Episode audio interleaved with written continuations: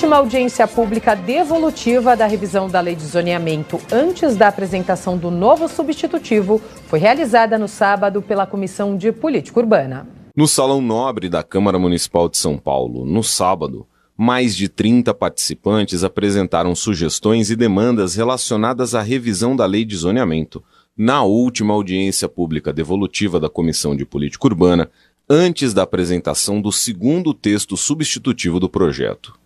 Os principais pedidos foram relacionados a mudanças no zoneamento de determinadas quadras.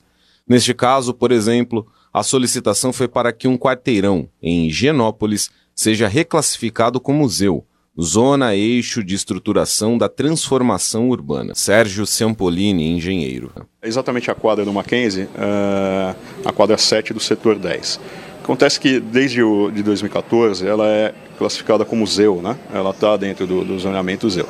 Recentemente, em um mapa divulgado, agora no mês 12, eh, ela foi excluída sem que se observe qualquer critério técnico dentro, inclusive, da, da dessa revisão intermediária né, do plano diretor. Então, meu pleito é que, que os vereadores eles prestem atenção nesse, especificamente nessa quadra, né, e, e, vejam o possível erro aí, de repente, de, de pela exclusão, né, que tem acontecido para a exclusão dessa quadra. Neste outro caso, o pedido foi para que um dos lados da Avenida Padre Lebré, próximo ao estádio do Morumbi, tenha o zoneamento alterado de zona estritamente residencial para zona mista, permitindo a instalação de comércios e outros negócios. Edgar Duprá, morador do Morumbi. Nós estamos na Avenida Padre Lebré, que desce para o estádio do Murumbi.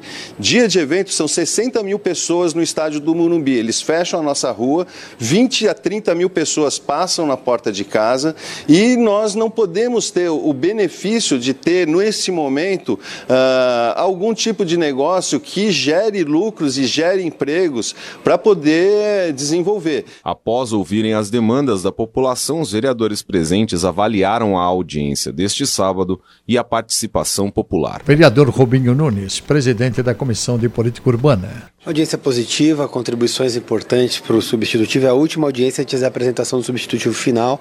É, agora, no final de semana, o relator vai se debruçar sobre o texto, as contribuições apresentadas, para que a gente consiga trazer o melhor aí para a cidade de São Paulo. Um plano que atenda ao máximo as demandas colhidas em audiência pública. Vereador Rodrigo Goulart, relator da revisão do zoneamento.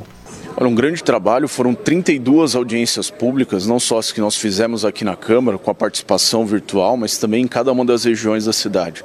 Então, uma participação muito grande e importante da população. A gente vê a diversidade das demandas, né, das sugestões que trouxeram aqui.